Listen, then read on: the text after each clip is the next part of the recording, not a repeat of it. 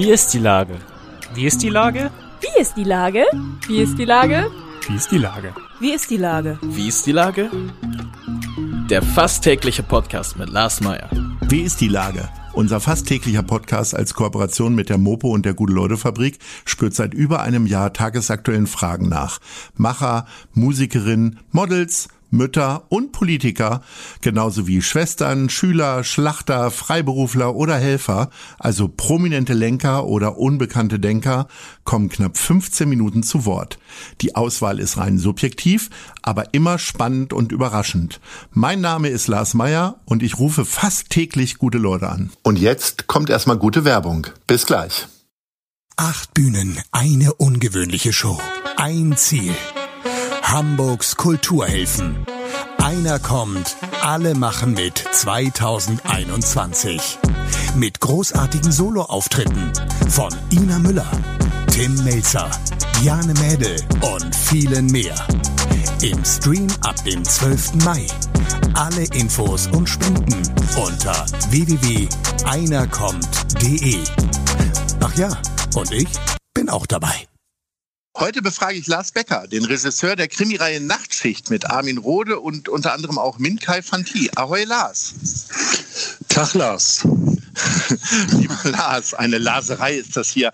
Was unterscheidet die erste Nachtschicht von der 17. Nachtschicht? Ähm, die 17. Nachtschicht ist, sagen wir mal, doch eine ziemliche Kolportage von inzwischen tatsächlich 17 äh, Nachtschichten. Also es ist im Grunde auch ein bisschen das Surrogat von diesen ganzen Nachtschichten. Also es hat sich weiterentwickelt, ist noch ein bisschen frecher, ein bisschen anarchischer geworden, was es am Anfang ja aber auch schon war musste ich aber in einem Punkt äh, korrigieren. Menkai Fanti ist erstmals nicht mehr dabei. Stattdessen, oh. stattdessen Idil Üner in der, in der weiteren Hauptrolle neben Armin Rohde und Sabrina Sisay. Zwei jeweils hochtalentierte deutsche Schauspielerinnen. Ich bin da ja nicht ganz so tief drin, aber natürlich großer Fan. Also wenn ich jetzt schon nicht mitbekommen habe, dass Min Kai nicht mehr dabei ist, Armin Rohde ist schon noch mit dabei, ne? Armin Rohde ist nach wie vor Leader of the Pack zusammen ja. mit der Idil Üner, die jetzt die neue Hauptkommissarin geworden ist. Könnte es eine Nachtschicht ohne Armin Rode geben? Ich meine, du hast dich ja sehr unabhängig gemacht von, also äh, du hast mal sehr, sehr äh, hochkarätige Stars mit dabei gehabt, dann wieder sehr viele Neuentdeckungen, du hast ein unglaublich gutes Händchen dafür. Äh, auch der Hauptcast hat sich ja sehr geändert, aber Armin Rode ist doch gesetzt, oder? Ja, Armin Rohde ist gesetzt und ohne Armin würde es natürlich auch nicht mehr funktionieren. Also wir haben jetzt sozusagen nochmal einen quasi Restart gemacht oder Relaunch, wie man das äh, neudeutsch nennt. Ähm, aber ohne Armin Rohde ging es natürlich nicht. Aber der Chef, ähm, Özgür Karadenis, ist jetzt ja auch schon, ähm, glaube ich, fast zehn, zehn Folgen dabei. Also es gibt durchaus eine, eine, wie soll ich sagen, eine Kontinuität in den handelnden Figuren. Aber klar, ohne Armin Rohde würde es mit Sicherheit keine Nachtschicht mehr geben. Bei deinen Besetzungen fällt immer sehr schnell das Wort Familie. Also du nimmst auch mal Schauspieler mit in andere Filme, also machst ja nicht nur die Nachtschicht. Ähm, äh, bist du, also auf der anderen Seite hast du natürlich ganz viele neue Leute, wo andere sich bisher gar nicht gewagt haben, äh, die zu besetzen. Aber bist du trotzdem so ein Gewohnheitsmensch oder Rituale und brauchst Tanz? Ähm, na, ich bin natürlich bin ich auch ein Gewohnheitsmensch, aber mh, hm, ich versuche doch zu sehen, welche, welches Privileg ich habe, oder ich versuche das auch in einer gewissen Demo zu sehen, dass das ZDF mir die Möglichkeit gegeben hat, so ein, nennen wir es jetzt mal Outsider-Programm vor beinahe 20 Jahren, also jetzt vor oder vor 18 Jahren zu starten. Und damals hat man ja auch mir die Chance gegeben, indem man gesagt hat, äh, mach mal drei. Also es war jetzt nicht etwa irgendwie so ein Pilot und das probieren wir mal aus, sondern die haben schon darauf vertraut. Und sagen wir so, in dieser Kontinuität ist auch ein bisschen dieses Family Business, natürlich entstanden. Äh, doch immer wieder auch mit Leuten zusammen zusammenzuarbeiten, die vielleicht schon in der Folge 5 dabei waren oder die in einem anderen Film, den ich gedreht habe, dabei waren. Also insofern setze ich schon auf so ein kontinuierliches Prinzip. Und das erleichtert ja auch die gemeinsame Arbeit dann letztlich. Aber es kommen immer wieder neue Leute dazu und da bin ich auch dankbar, dass man mir die freie Hand da gegeben hat, weitgehend. Und ich habe wirklich in der Besetzung mich jetzt nicht zu beklagen, weil ich kann da wirklich Leute zusammenbringen. Bringen. Und ich bin kürzlich auch gefragt worden, wie sehen Sie sich denn selber so? Das, und dann habe ich gesagt, das meinte ich jetzt auch gar nicht irgendwie so kokett. Äh, ich habe ich gesagt, dass ich mich eigentlich fast weniger als Regisseur mittlerweile sehe, sondern bei der Nachtschicht eher als Gastgeber. Aber dann wärst du eigentlich konsequent, wenn du auch mal so einen Cameo-Auftritt hättest. Hast du den mal gehabt in der Nachtschicht oder wäre es geplant? Hat ja, hat ja eben nicht nur Alfred Hitchcock gemacht, machen ja viele, die da mal so durchs Bild laufen. Mhm, ja, das habe ich bisher nicht gemacht. Ich habe während des Studiums. Habe ich dich doch jetzt wieder auf eine tolle Idee gebracht. Ja, absolut. Ja. Ich habe mal bei Helke Sander, die auch eine meiner Professorinnen war, bei der habe ich tatsächlich mal eine kleine Rolle gespielt. Also, aber das war in den 80ern, noch zur Zeit des Studiums. Nein, das habe ich nicht gemacht, habe ich eigentlich auch, aber auch nicht vor. Das Schöne an der Nachtschicht ist, sie wird immer in Hamburg gedreht. Gab es irgendwann mal eine Idee zu sagen, wir müssen jetzt hier auswandern, warum auch immer, dramaturgisch gesehen oder weil hier die Drehbedingungen vielleicht nicht mehr so gut sind oder ähm, ja? Nein, das gab es nie. Also Nachtschicht ist ein Format, was nach Hamburg gehört. Und Hamburg hat ja auch ähm, eigentlich ähm, alles zu bieten, was irgendwie so eine auch Diversity-Landschaft, ich nenne das jetzt mal so, zu bieten hat. Das heißt, Hamburg ist eine Einwanderungsstadt und hat einen unglaublich hohen Migrationsanteil. Ähm, jedes, fast jedes dritte Kind ist binational, wenn nicht sogar trinational. Und das ist eigentlich auch der Background den diese Nachtschicht eigentlich immer gebraucht hat. Das heißt also möglichst, möglichst ein hohes Maß an Diversity, aber eben in der Selbstverständlichkeit und nicht in irgendwelchen Themenfilmen versteckt.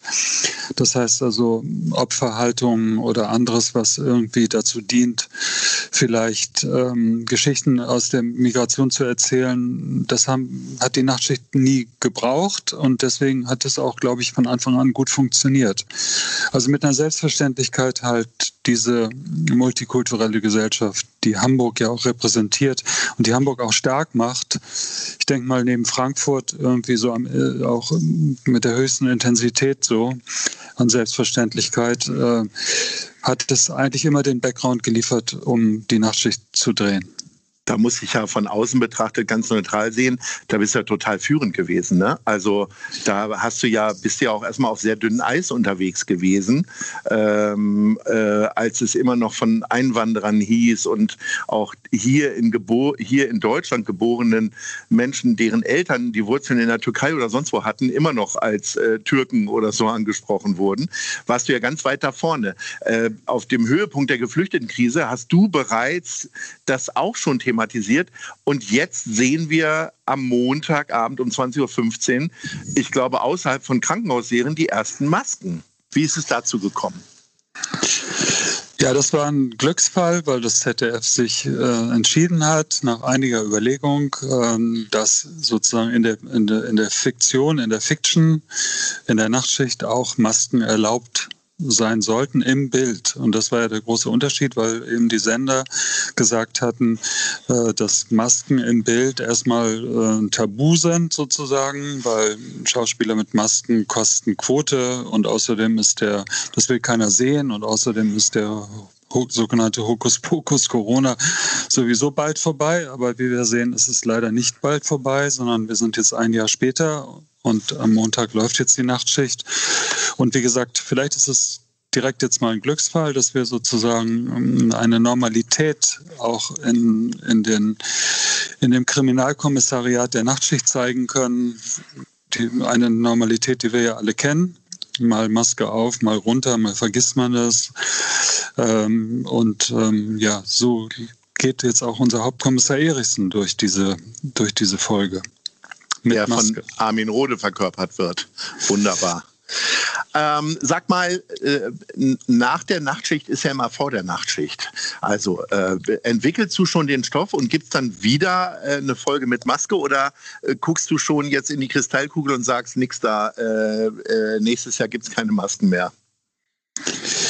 Nee, soweit würde ich das nicht sagen, aber die nächste Nachtschicht ist nicht mit Maske vorgesehen. Also das Drehbuch wird ja gerade entwickelt oder das schreibe ich jetzt ja gerade.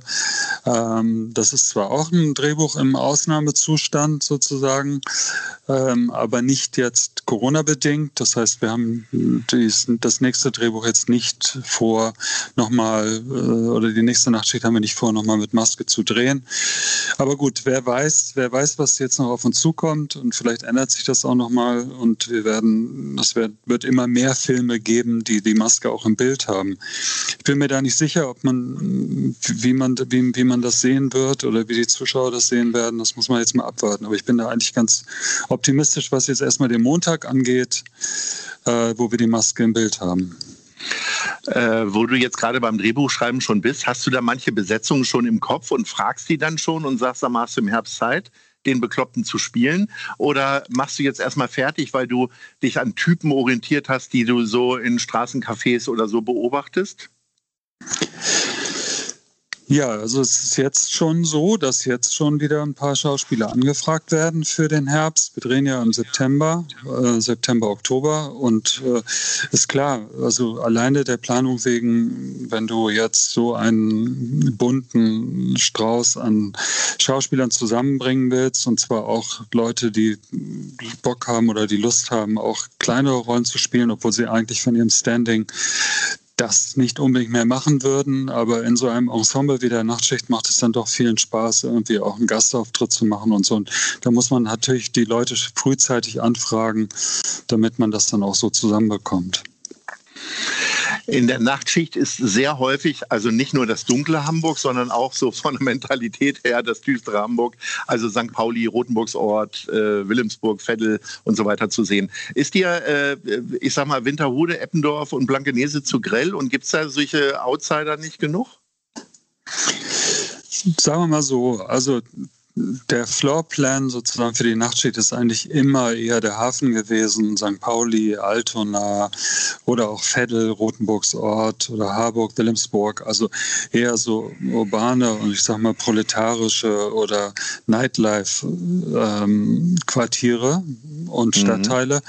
Mhm. Äh, natürlich ist, ist auch Winterhude oder Eppendorf oder Blankenese schon auch mal Teil der Nachtschicht gewesen, aber so im Wesentlichen hat sich das eigentlich immer in den anderen Stadtteilen abgespielt.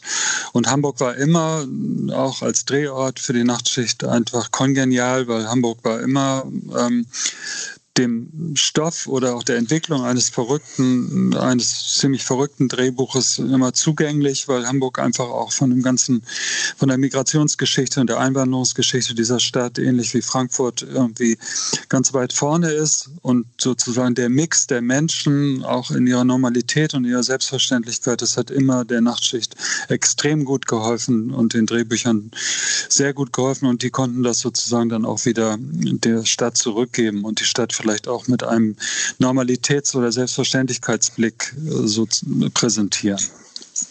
Wenn ich dein Werk so richtig überblicke, bist du sehr stark auf Krimi und Spannung fixiert. Also von dir wird es wohl keine Liebeskomödie richtig geben, die man so eher von Til Schweiger vermutet. Liegt das daran, dass du glaubst, dass du es nicht gut kannst? Oder ist es einfach so, dass die Sender und die Produzenten sagen, ey, das machst du so geil und das machst du ja auch so geil, mach mal weiter so?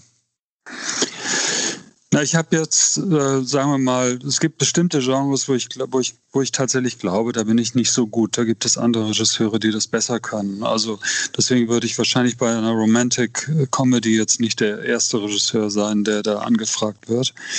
Aber Komödie selbst habe ich ja auch gemacht, also im Wechsel mit der Nachtschicht. Und äh, die Nachtschicht selbst hat ja auch stark komödiantische Züge. Oh ja, unbedingt. So. Am Ende geht es ja gar nicht darum, äh, wer es war. Ne? Das hast du ja komplett auf den Kopf gestellt. Man will ja eigentlich genau. nur wissen, äh, wie, wie, wie stehen die Loser wieder auf. Und manchmal sind die Loser sogar die Polizisten bei dir dann. Das vermischt sich. Das ist ja genau die Grauzone der Nachtschicht und das sollte auch in Zukunft so bleiben. Es mhm. gibt irgendwie soziale Gerechtigkeit, muss aber trotzdem natürlich von unseren Hauptkommissaren repräsentiert werden. Also das ist so einer der Werte, glaube ich, die Armin Rohde auch vertritt als, als Hauptkommissar Erichsen. Lieber Lars, ich äh, wünsche dir natürlich eine Riesenquote, weil es leider Gottes so wichtig geworden ist im öffentlich-rechtlichen Sender, aber vor allen Dingen auch ein glückliches Händchen für die nächsten Drehbücher und äh, vielleicht drehst du ja irgendwann bei uns auch mal in der guten Leute-Fabrik. In der Schanze bist du ja häufig genug. Also äh, du kannst gerne mal hier irgendwie eine Leiche mal platzieren, also zumindest nur für den Film. Alles Liebe, vielen Dank. Danke dir, danke fürs Interview. Tschüss. Dieser Podcast ist eine Produktion der Gute-Leute-Fabrik mit der Hamburger Morgenpost.